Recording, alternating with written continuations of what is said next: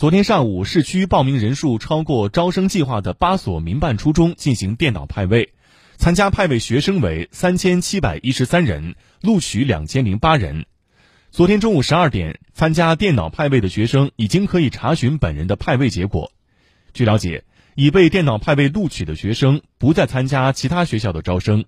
其余二十三所民办初中学校报名人数未超过招生计划，报名学生由学校直接注册入学。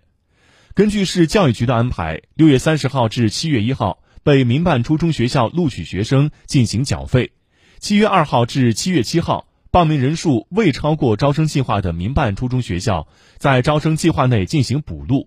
七月八号，各区审批各民办初中学校的新生录取名单。民办初中学校招生工作结束。据了解，民办初中学校在补录时不能录取学校审批地域行政区域外的学生，不得录取未在市区报名的学生，不得录取已被其他民办学校录取的学生。